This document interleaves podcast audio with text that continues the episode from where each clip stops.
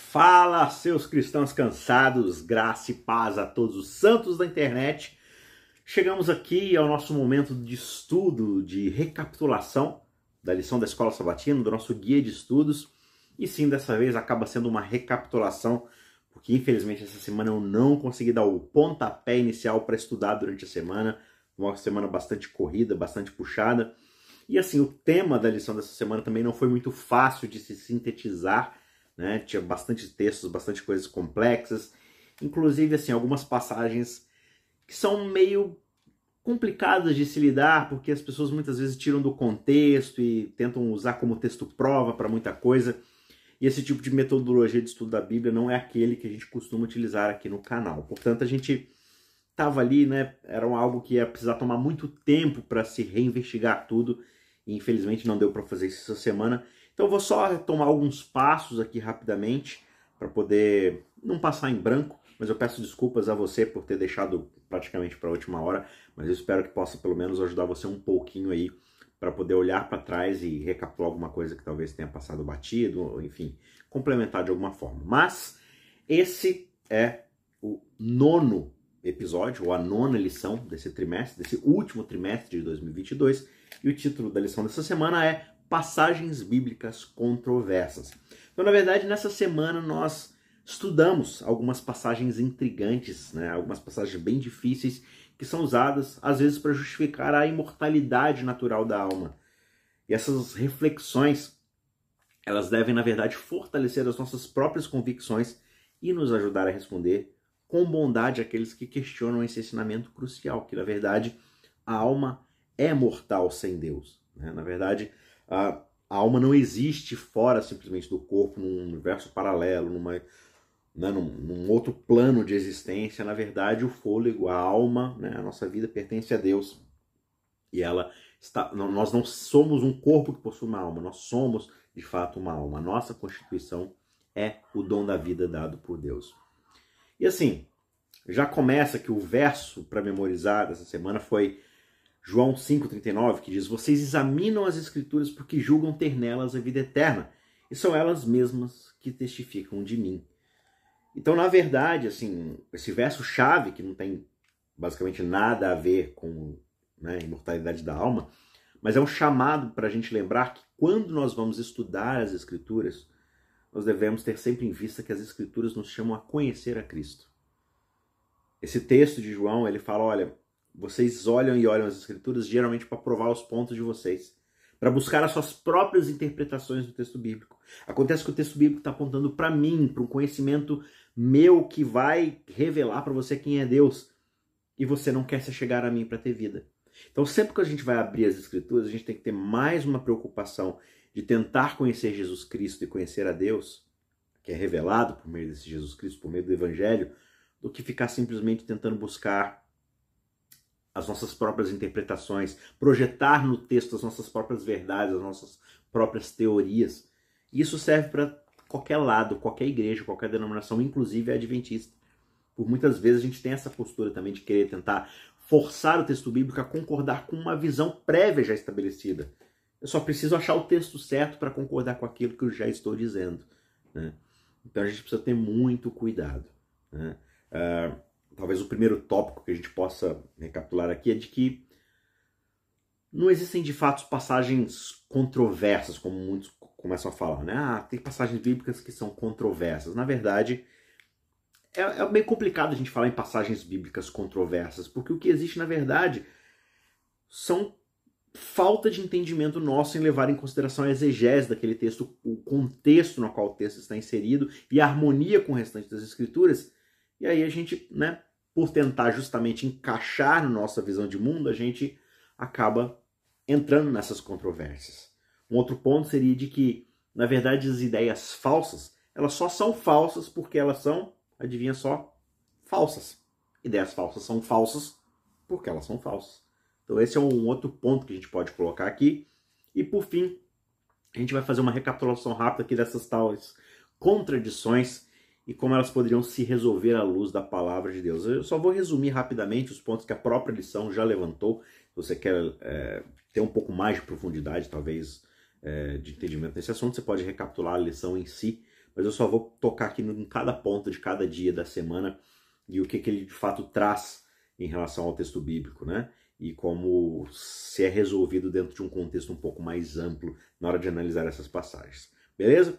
Antes da gente prosseguir, eu peço que se esse vídeo é, de alguma forma tocar você, te edificar de qualquer jeito, considere deixar o seu like no vídeo, considere compartilhar esse vídeo com outras pessoas e, quem sabe, deixar também um comentário no vídeo dizendo se você gostou, quais são os textos bíblicos que talvez você acha difíceis de serem entendidos, quais são aqueles que você já estudou bastante, chegou a determinada conclusão, enfim, participe da forma como você achar legal, que você puder contribuir também com a nossa discussão.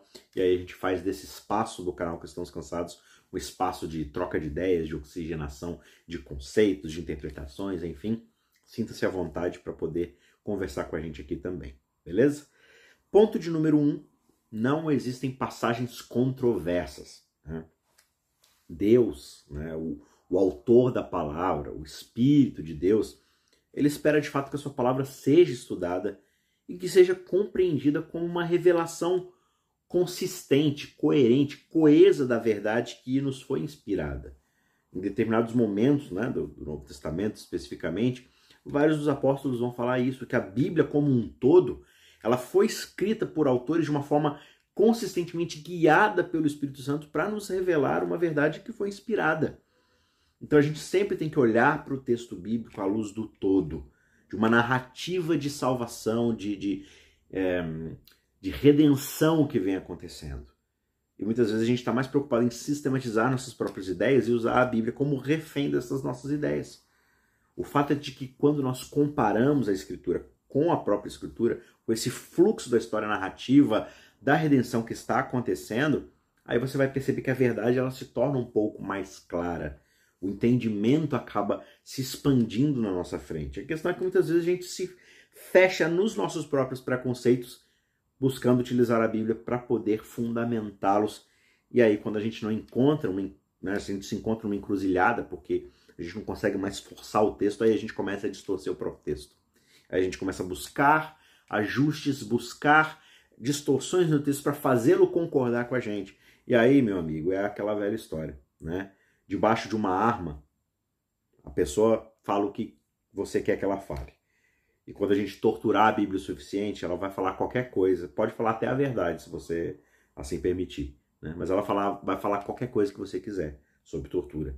Né? Então a gente tem que tomar cuidado, a gente tem que tratar o texto bíblico com delicadeza e com a atenção necessária que esse texto exige. Né?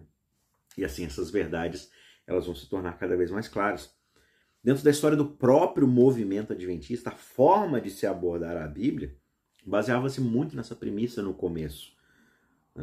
Depois de um tempo, a gente meio que foi perdendo de forma mais popular essa atenção, esse detalhe de de fato seguir o texto bíblico dentro da sua linhagem, dentro da sua linearidade, dentro do seu fluxo histórico redentivo Hoje a gente está muito mais preocupado em provar que a gente está certo nesse ponto ou naquele ponto e tudo mais. E nisso a gente perde de vista o contexto mais amplo da história redentiva que deságua no Evangelho e como o Evangelho abraça tudo isso. Né? Ellen White fala, comentando sobre Guilherme Miller, né, que é um dos grandes. É, uma das grandes pessoas ali que dá o pontapé inicial desse movimento adventista, que depois vai se tornar a igreja adventista, né? Mas ela comenta que ele acreditava que se a Bíblia é a revelação de Deus, então a Bíblia como um todo deve ser coerente com ela mesma. E que, como foi dada para a instrução do homem, ela deve adaptar-se, ou ele deve adaptar-se à sua compreensão. Então, Miller, por causa disso, ele decidiu estudar as escrituras por conta própria e ele começou a verificar se todas essas aparentes contradições que ele enxergava não se poderiam harmonizar. Será que se ele estudasse de fato, ele não ia conseguir harmonizar essas aparentes contradições? E aí ele começa a estudar com muito fervor, com muita oração, com muita humildade, buscando obter esses esclarecimentos por parte de Deus. Né? E aquilo que antes parecia que era obscuro para ele, começou agora a ser trazido à sua compreensão e ficar cada vez mais claro. E aí ele foi capaz de experimentar aquela mesma verdade que o salmista expressa a exposição das tuas palavras dá luz, dá entendimento àqueles que são simples de coração. Né? Salmo 119, verso 130. Essa, esse contexto, né? Está descrito lá em Grande Conflito, página 320, onde ela está falando justamente sobre o nosso dever, a nossa diligência de se estudar a Bíblia. Então, eu sei que isso não tem nada a ver com o assunto do trimestre, mas é muito importante a gente colocar isso em pauta. Mais uma vez, utilizar-se desse momento do guia de estudo para poder trazer isso à nossa, à nossa né, reflexão. Tome muito cuidado para não utilizar a Bíblia como refém para provar suas próprias verdades. Sempre vá até a Bíblia com o coração aberto, com humildade, para permitir que o Espírito Santo te fale. E lembre-se sempre daqueles pontos. Olhe para a Bíblia como um fluxo de uma história redentiva acontecendo, muito mais do que simplesmente sair catando regras e verdades isoladas que não se harmonizam, que não conversam, porque você está muito mais preocupado em provar que está certo do que entender de fato qual é a vontade de Deus para sua vida quem é Deus e o tipo de relacionamento que ele deseja ter com você. Uma dica aqui paralela, se você está chegando no canal agora, se você não segue a gente há um certo tempo mais, no ano passado a gente teve um curso de interpretação bíblica aqui no canal. E você pode acessar, buscando aí no canal Cristãos Cansados, a playlist do curso Como Entender a Bíblia. Lá a gente deu várias lives onde a gente ensinou vários pontos ali de como estudar a Bíblia, de como analisar o contexto, de como usar certas ferramentas, comentários, dicionários, enfim, aplicativos para te ajudar na compreensão da palavra de Deus de uma forma muito mais ampla, de como fazer um estudo indutivo onde você vai se abrir para que o texto bíblico converse com você. Então, fica aí a dica, procure a playlist Como Entender a Bíblia no canal Cristãos Cansados. Eu tenho certeza que vai ser muito bom, uma benção muito grande para você poder fazer esse curso totalmente gratuito, nada a ser cobrado, basta você ir lá e é um conteúdo riquíssimo que tenho certeza vai abençoar a sua vida. Então corre lá, vai atrás desse material que com certeza você vai se beneficiar bastante com isso, tá certo? Ponto de número dois, as ideias falsas são falsas justamente porque elas são falsas. Que isso quer dizer no fim das contas? Por que toda essa redundância? É porque frequentemente as pessoas elas rejeitam algumas ideias apenas porque essas ideias são desconfortáveis não porque elas são falsas. Só que isso é muito insensato e até perigoso. Por exemplo, alguns discordam de certos aspectos de algumas doutrinas adventistas, ou talvez da doutrina aí da sua igreja, por causa de razões que muitas vezes não são encontradas ou fundamentadas nas próprias escrituras. São verdades que são sólidas, são fundamentadas nas escrituras, mas que eu recuso, eu deixo de colocá-la, implementá-la na minha vida porque elas são inconvenientes. Falando agora, por exemplo, da questão do, do sábado, né? Do, do, adventismo, do sétimo dia. Aí eu olho para o sábado do sétimo dia, eu entendo essa verdade na Bíblia, só que eu penso que eu posso perder o emprego por causa disso, que eu posso ser afetado por causa disso de alguma forma, que eu vou deixar de frequentar certos ciclos, círculos de amizade por causa disso. Aí eu falo, não, é melhor não. Né? Aí eu começo a buscar textos bíblicos para poder tentar rebater essa verdade. E, de novo, se você forçar a Bíblia a falar aquilo que você quer, ela vai falar o que você quer. Porque, na verdade, você vai projetar o seu próprio entendimento na Bíblia. Então, na verdade, não é o Espírito Santo, através da palavra, que está falando com você. É você que está transformando a Bíblia num espelho, numa câmara de eco, onde você fala e aquilo que você deseja ouvir vai ser reverberado de volta para você.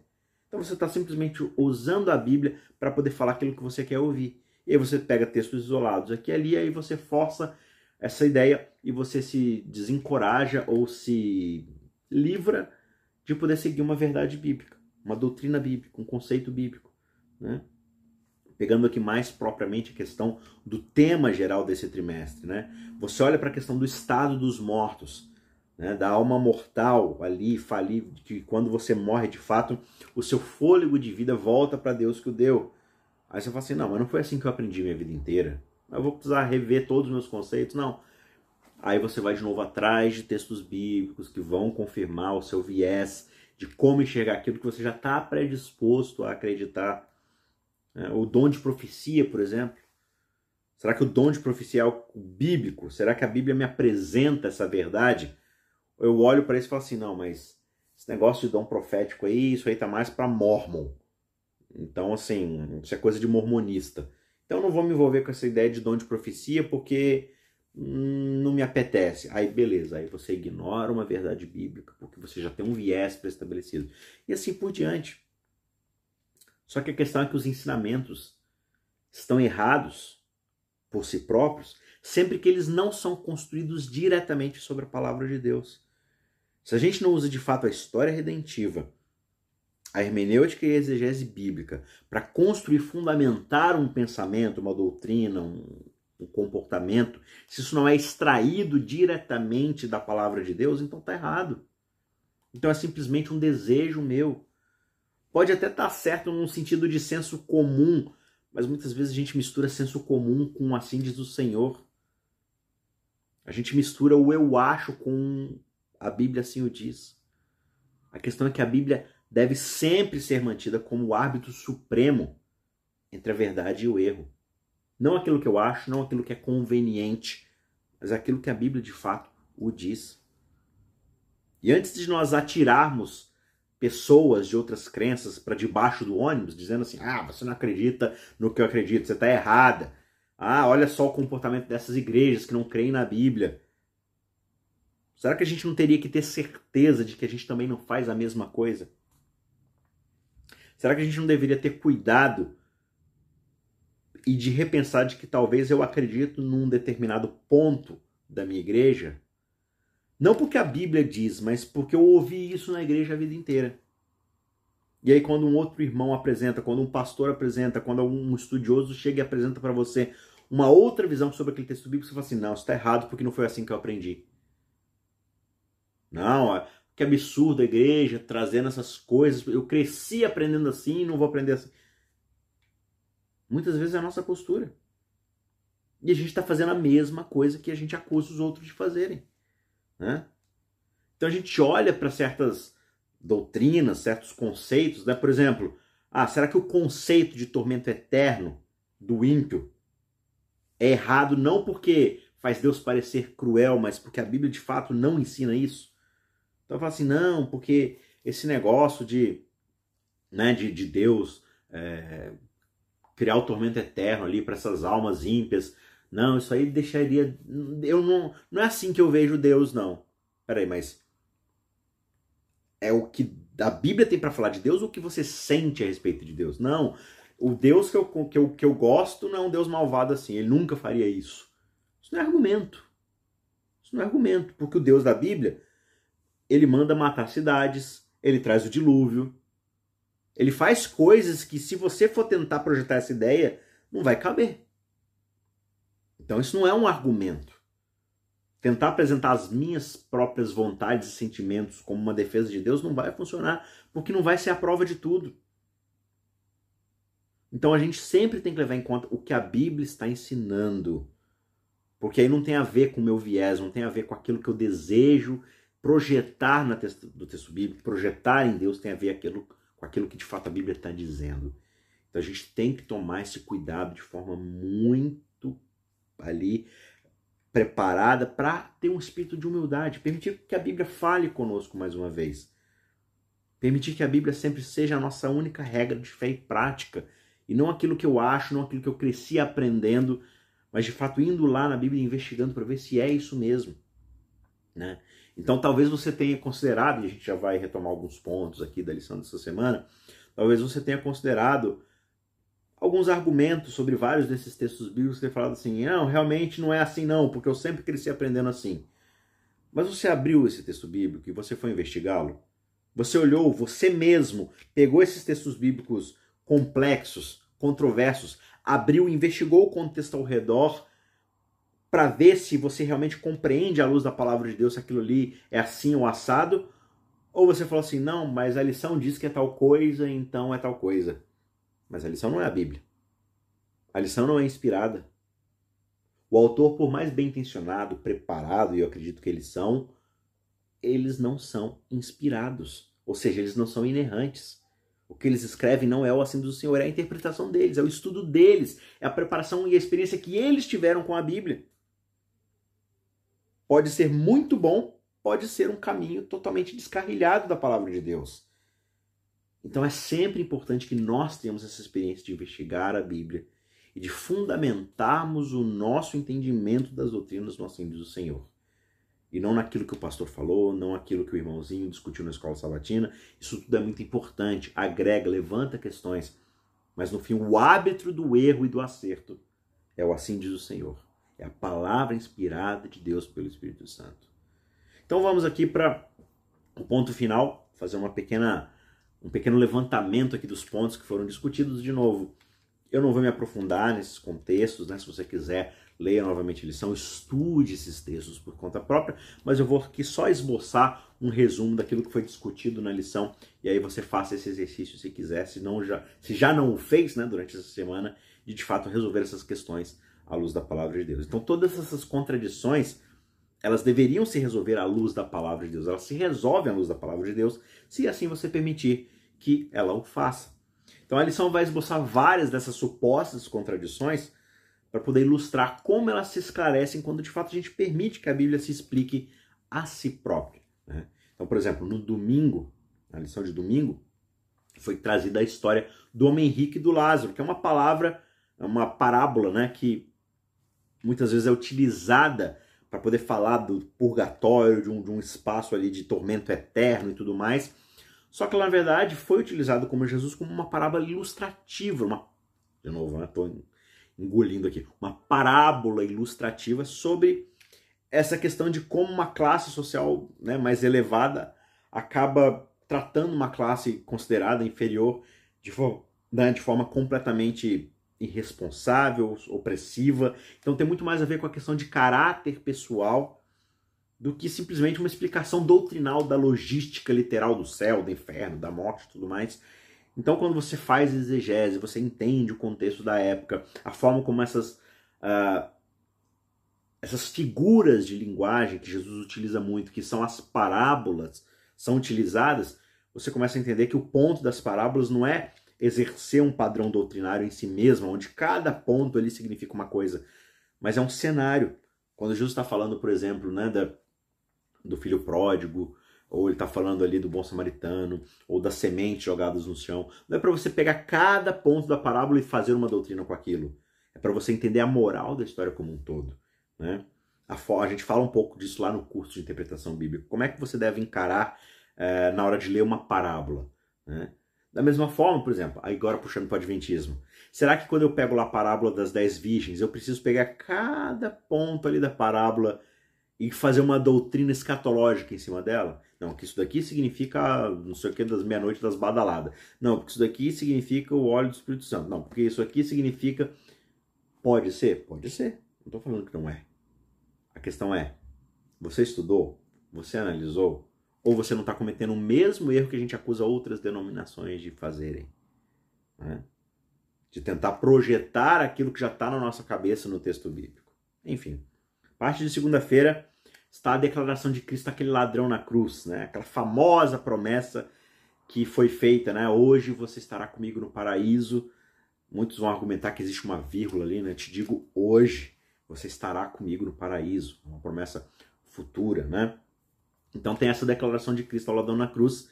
E na verdade ali você vê muito mais uma promessa reconfortante a um homem marimbundo, sincero, que se harmoniza, na verdade, perfeitamente com todo o ensino da Escritura sobre morte e ressurreição, porque inclusive você vai perceber no fluxo da história que está acontecendo ali, né? Jesus fala assim: olha, na verdade, na verdade, te digo que hoje você estará comigo no paraíso. Então o que Jesus está prometendo é que Jesus vai estar no paraíso ainda hoje e o ladrão vai estar com ele. Só que aí você continua lendo a história, o que, que acontece no domingo quando ele conversa com Maria? Maria tenta tocá-lo e Jesus fala o que para Maria? Não me toque porque ainda não subi ao Pai. Eu ainda não fui lá. Eu ainda não fui ao suposto paraíso. Mas peraí, ele falou que ia estar hoje mesmo, na sexta-feira, com o ladrão lá no céu. Mas aí no domingo ele disse que ainda não foi. Então peraí, o que está errado aqui? O ladrão foi, mas Jesus não foi? Mas Jesus disse que ia estar com ele. Então você percebe pelo contexto que não é exatamente isso que Jesus está falando. Né? De que hoje mesmo você vai subir comigo lá para. Não, ele está falando assim: olha, o paraíso é uma realidade. E eu te afirmo aqui, agora, nessa situação, pode morrer em paz, você vai estar comigo quando tudo se consolidar. Né? Então, mais uma vez, quando você estuda ali os arredores, a hermenêutica do texto, você vai perceber que ele se harmoniza tranquilamente com o restante que a Escritura ensina a respeito de morte, ressurreição, enfim, de todo o resto. A parte de terça-feira tem aquele texto bem complicado, de fato, né, de Paulo dizendo que ele deseja, na verdade, partir e estar com Cristo. Só que ele era simplesmente uma forma dele de se expressar que a próxima coisa que ele veria depois de partir, ou seja, depois de morrer, seria Cristo vindo nas nuvens do céu para ressuscitar os mortos, né? Quando ele estaria com o Senhor lá nos ares. Ele fala disso lá em 1 Tessalonicenses, verso 17 do capítulo 4. Ele ensina lá sobre a doutrina é, da volta de Cristo e dos mortos. Olha, é, aqueles que estão morrendo, eles vão ser restaurados, eles vão ressuscitar e vão estar conosco, com os vivos, com Jesus nos ares. A gente vai ser transformados todos juntos ali. Então, quando ele fala, olha, eu tinha o desejo de partir e estar com Cristo, era, quando eu morrer, a próxima coisa que vai acontecer comigo é estar com Jesus, porque no abrir e fechar dos olhos, Paulo fala, nós vamos ser transformados, os mortos vão ressuscitar, vão estar com Cristo. Então, para quem morre é um abrir e fechar de olhos. Ou um fechar e abrir de olhos, na verdade. Né? Porque você morre. Você já percebeu quando você tá, vai, vai dormir? Você está ali acordado tal, de repente você dorme, imediatamente você já acorda. Você não percebe que você ficou 8, 7, 6 horas dormindo. Né? A não ser que você fique acordando a noite inteira. Mas se você dorme pesado de uma vez, você fecha os olhos para dormir e você imediatamente acorda. Até os seus sonhos são muito rápidos, né? E geralmente a gente sonha quando a gente já está para acordar, no finalzinho da nossa noite de descanso, já perto da manhã, na hora de acordar. Porque é muito rápido, tudo acontece muito rápido. Então essa ideia, olha, quando eu morrer, eu vou, né? Logo em seguida, acordar, ressuscitar e estar com Cristo. Só que eu ainda tenho muito para fazer, eu ainda tenho muito para pregar, eu ainda tenho que estar com vocês para edificar vocês e tudo mais. Então também, quando você entende o contexto, e aí você vai se utilizar das figuras de linguagem, dos modos de expressão, do texto original, de como a cultura entendia essas palavras, tudo isso você precisa analisar a partir do texto bíblico, estudando de fato o contexto, e aí você pega novamente outros ensinos de Paulo sobre o assunto, e tudo isso você usa para harmonizar e chegar à conclusão mais correta. Né? A partir de quarta-feira, a afirmação de Pedro de que Cristo pregou aos espíritos em prisão, na verdade refere-se né, a forma como Cristo pregou a todos aqueles que eram impenitentes, né, que, que eram de coração duro, lá os antediluvianos.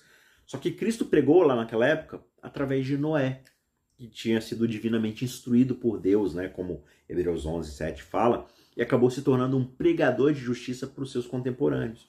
Então, quando Pedro fala que é, Jesus pregou os espíritos em prisão, está falando da prisão do pecado, ele está falando de fato de que como o, o inferno, no sentido do mundo dos mortos, no sentido do, do destino final da nossa existência, né? o lugar como com certeza a gente vai, se a gente não se arrepender, pode ser revertido. Né? Esse evento futuro, essa probabilidade gigantesca, essa certeza de que vai acontecer, pode ser revertida através dessa pregação de justiça. Né? de que o próprio Cristo morre para poder justamente nos tirar do inferno, nos tirar dessa condição irreversível por outros meios. Então Cristo, na verdade, encarna a pregação de Noé bem lá no passado. Então Noé, ao pregar para aqueles pecadores que não queriam se arrepender, anunciando aquilo que Cristo um dia faria por eles, se eles quisessem se arrepender, é a única forma deles reverterem o destino final e irreversível por outras formas, que seria o inferno. Então, por isso eles podem ser resgatados de lá, no sentido de terem o seu caminho revertido. Né? Então, mais uma vez, analisar esse texto com calma, tentar entender qual é a mensagem mais ampla que Pedro está tentando passar com aquilo ali, harmonizar, tentar estudar um pouco mais do contexto da história de Noé, é muito importante para você poder visualizar, vislumbrar a luz do todo aqui de novo, do fluxo da história redentiva, o que de fato está acontecendo. Né? E a parte de quinta-feira possui aquela descrição de João das almas gritando sobre o altar, né, gritando por justiça. Esse texto lá de Apocalipse né, não, não tem nada a ver com o estado dos mortos, ou a sua situação num estado intermediário e tudo mais, onde eles estão gritando, clamando por justiça. Mais uma vez, você precisa entender a figura de linguagem, você precisa entender a forma como o escritor poeticamente está querendo passar uma mensagem. E aqui você vê que é apenas uma linguagem figurada para poder ilustrar o fato de, de que muitos de fato foram martirizados em nome de Deus. E Apocalipse vai começar a falar então daqueles que vão ser perseguidos por causa da justiça, que vão sofrer perseguição por causa do dragão e tudo mais. Né? Então ele fala dessas almas. Você percebe muito quando você vai estudando o restante das escrituras que quando fala-se de alma, você não está falando de uma coisa penada, como muitas vezes a gente vê no cinema. A alma é a própria pessoa, a sua personalidade, o seu caráter, o seu ser. Né? A pessoa é uma alma. Então ele está falando assim: são indivíduos, são mártires, são cristãos, são tem, pessoas tementes a Deus que foram martirizados por causa do nome do seu Deus e por causa disso acabaram tendo que sofrer, né? Serão perseguidos, mortos, tudo mais. Então é como se assim, da mesma forma como é, Deus vai falar para Caim lá no começo do Gênesis, né? A terra clama por causa do sangue do seu irmão. Peraí, a terra clama de verdade? A terra estava gritando: olha, por favor, eu quero que vingue Abel. Não. É uma figura de linguagem para dizer o seguinte: olha, a injustiça é tão grande que manchou o solo da terra. Então a terra está clamando por justiça. Da mesma forma que não são almas penadas andando por aí clamando por justiça. É uma figura de linguagem para dizer que uma injustiça foi cometida e essa justiça precisa ser reparada. Né? E aí Deus vai vindicar essas almas, Deus vai vindicar a situação injusta que foi cometida ao dar glória, dar santidade, dar ressurreição e o prêmio da vida eterna para todas essas pessoas. Né? Por quê? Porque elas não estão vivas. Elas não têm o prêmio da vida eterna ainda. Vai ser otorgado por Jesus Cristo agora, quando elas forem ressuscitadas para morar com Ele para sempre. Né?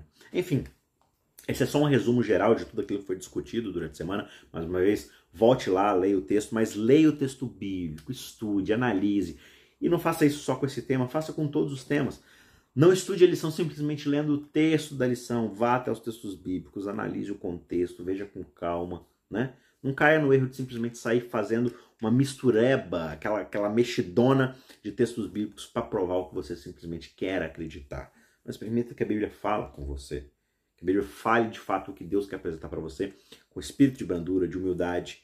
Como Ellen White diz, lá em Grande Conflito, mais uma vez, Deus vai ter sobre a terra um povo que mantém a Bíblia e a Bíblia somente como a sua norma de todas as doutrinas e base de todas as reformas as opiniões dos homens ilustrados, as deduções da ciência, os credos, as decisões dos concílios eclesiásticos, né, da, das reuniões de igreja, tão numerosos e discordantes como são as igrejas que representam a voz da maioria, nenhuma dessas coisas, nem todas elas juntas, devem ser consideradas como prova em favor ou contra qualquer ponto da fé religiosa.